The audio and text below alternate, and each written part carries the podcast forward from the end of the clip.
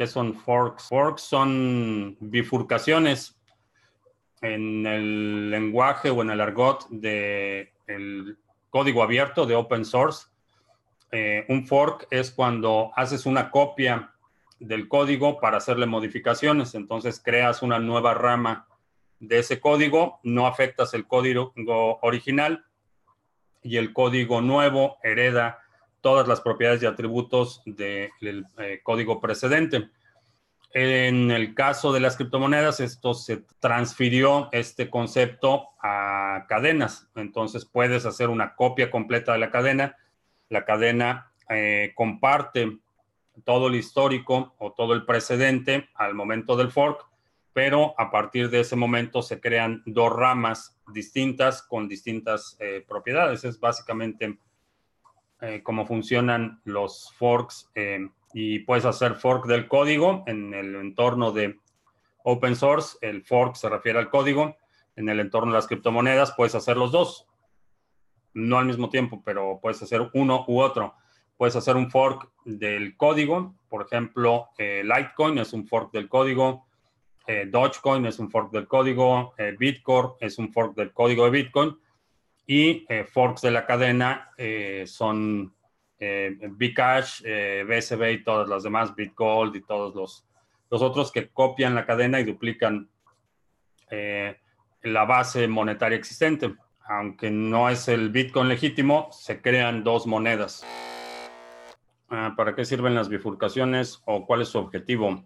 Hay dos tipos de bifurcaciones, hard fork del código y hard fork de la cadena.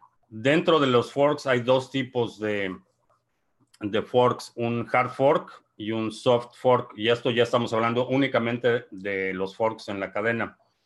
El hard fork es un tipo de eh, cambio en la red que hace que la red se vuelva incompatible en retrospectiva. Es básicamente un hard fork. Eh, es un una instancia en la que es necesario, por ejemplo, hacer un upgrade de seguridad, hacer alguna modificación de código a nivel de que ya no es compatible con versiones anteriores. Y esto es problemático porque te genera una separación de la cadena. En efectos prácticos te genera dos cadenas.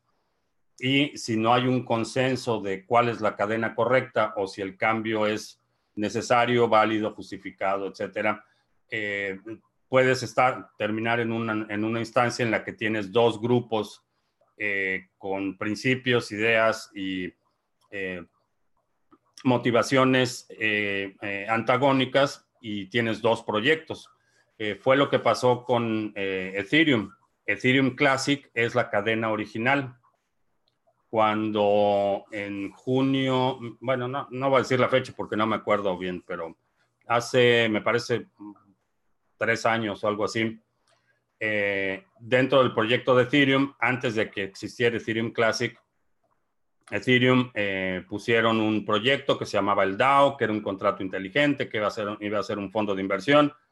Pusieron una cantidad obscena de dinero en el DAO y alguien hackeó ese contrato y extrajo eh, Ethereum. A raíz de esto, decidió un grupo, principalmente Vitalik y sus amigos, decidieron hacer un fork para revertir las transacciones de ese hackeo.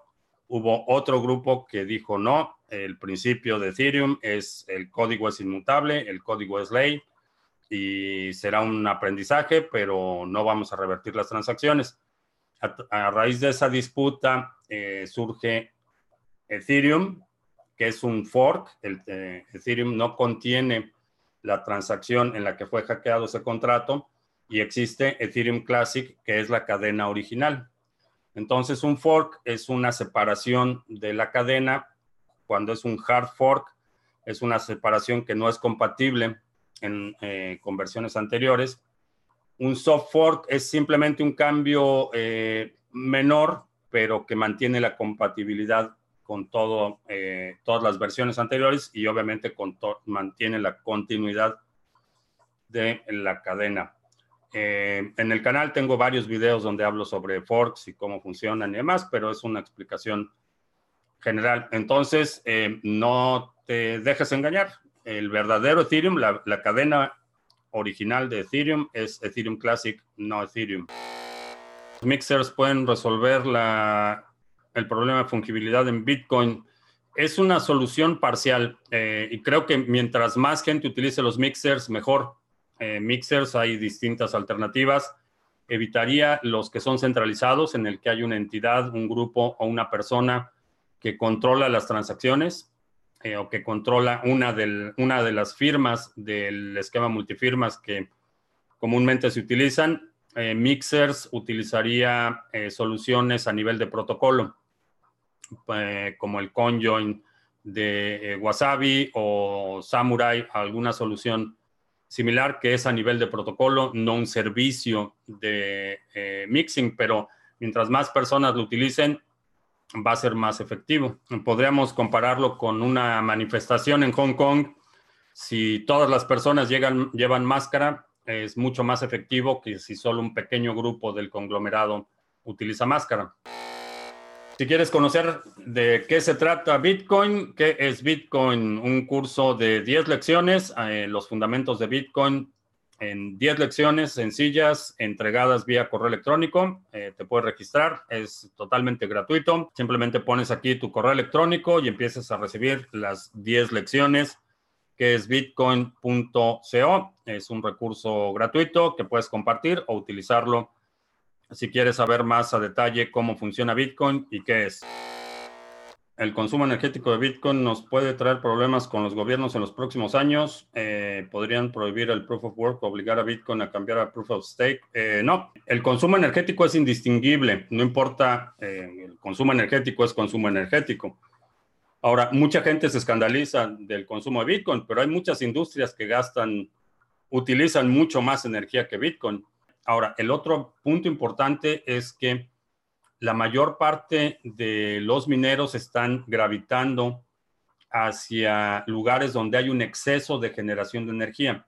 Esa es una de las razones por las que hay una alta concentración de mineros en China. No es porque China sea el paraíso de los mineros.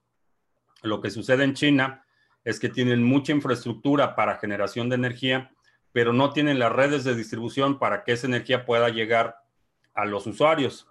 Entonces tienen esta hidroeléctrica enorme que está produciendo energía, tienen la infraestructura montada, pero no tienen la red eléctrica y en muchas instancias son ciudades fantasmas, son ciudades que han construido, que no están habitadas o que no están habitadas en su máxima capacidad, que tienen eh, altos índices de desocupación. Entonces todo ese excedente de energía se está yendo a los mineros. Y eso es lo que va a suceder. Los mineros van a gravitar a aquellos lugares donde hay un excedente de energía. No, es, eh, no van a competir, no sería competitivo para un minero tratar de instalarse en un lugar donde la demanda de energía es extremadamente alta. Por eso es que los mineros los ves ubicados cerca de eh, hidroeléctricas, estaciones hidroeléctricas, de presas, los ves en lugares con muy poca densidad de población. Imagínate poner una granja de minería en, una ciudad como, como Nueva York, donde el consumo o la demanda de energía es enorme, estarías compitiendo en condiciones desfavorables. Entonces, por eso las eh, instalaciones de minería están o en lugares remotos o en lugares donde hay acceso a excedentes de energía. Eh, veo muy difícil una instancia en la que eh, puedan prohibir utilizar proof of work o cambiar de, modelo de consenso.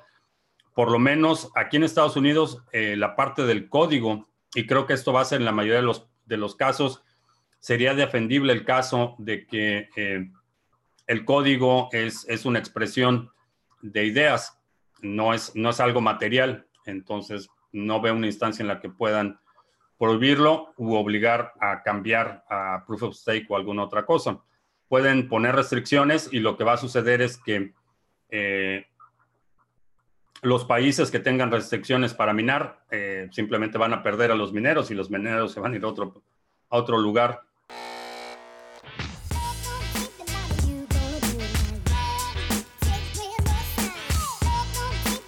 Esta semana vamos a comenzar hablando si estamos en una all season o todavía no lo estamos. Lo primero que vamos a ver es la dominancia de Bitcoin, el cual en algún video de diciembre habíamos visto que se estaba moviendo de forma exponencial, pero ese movimiento se acabó justo acá cuando no pudo sostener esta subida acelerada. Y a pesar que la dominancia lleva cayendo un mes, pues todavía no vemos una caída definitiva ya que esto perfectamente podría volver a tomar el rumbo de esta tendencia alcista. De todas maneras vemos como muchas altcoins han tenido grandes subidas. Por ejemplo, Ethereum versus dólar, donde el último mes y medio subió alrededor de un 80%, y que justo ahora se encuentra nuevamente en esta línea de tendencia, al cual tuvimos un rechazo siempre que la tocó, por tanto parece ser un buen punto de venta. Pero de romper y seguir en un mercado alcista tenemos un primer target en los 350 dólares, sin embargo creo que tiene más probabilidad de caer de nuevo a los 160 dólares que de subir en este mismo impulso. Y si vemos a Ethereum versus Bitcoin, vemos que llegamos a una zona de mucho conflicto, el cual muy seguramente vamos a tener un fuerte rechazo. Litecoin versus dólar que se acostumbra a mover en un gran rango, vemos que todavía tiene lugar para un desplazamiento alcista. Ahora si vamos a Bitcoin versus dólar, Bitcoin sigue alcista pero ya le vemos los primeros síntomas de cansancio. Vemos cómo le cuesta alcanzar los 10 mil dólares y cada vez se angosta más esta subida. Y es donde volvemos a esas áreas de equilibrio donde la demanda empieza a desaparecer poco a poco.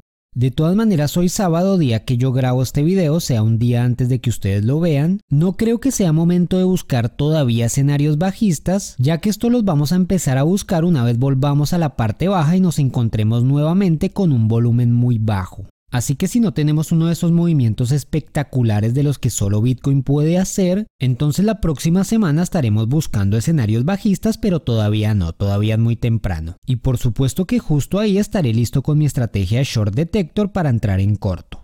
Por ahora seguimos con nuestra estrategia tendencial que todavía estamos dentro del mercado aprovechando esta gran subida. Recuerden que si quieren acceder a estas estrategias pueden entrar ya mismo a la primera comunidad de trading cuantitativo de Bitcoin y criptomonedas, donde también aprenderán a hacer backtesting y aprenderán una metodología para que puedan crear sus propias estrategias. Y el link está en la descripción.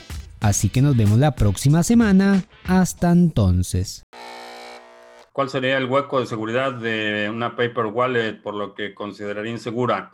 Hay dos instancias, cómo la creas, cómo la generas eh, como parte del procedimiento para crear una cartera en papel, mi recomendación es que siempre lo hagas en una computadora que esté desconectada de Internet al momento de crear la cartera, eh, que lo imprimas en una impresora que esté directamente conectada, a, físicamente conectada a la, computadora y que no sea a través de Wi-Fi, o una, una impresora que tenga buffer eh, en la memoria cámaras de seguridad alrededor mientras estás haciendo ese procedimiento o, como alguien mencionó, tomarle una foto a las llaves privadas con un teléfono o algún dispositivo que esté conectado a Internet. Cualquiera de esas opciones consideraría las llaves eh, comprometidas si no se dan esas condiciones de que el dispositivo está desconectado a la hora de generar la cartera, que las llaves fueron impresas en una impresora físicamente conectada a la computadora y que no hay un duplicado o que no hay eh, forma de tomarle una fotografía a lo que está pasando. Eh, eh, considera que las computadoras y las cámaras tienen una muy alta resolución hoy en día.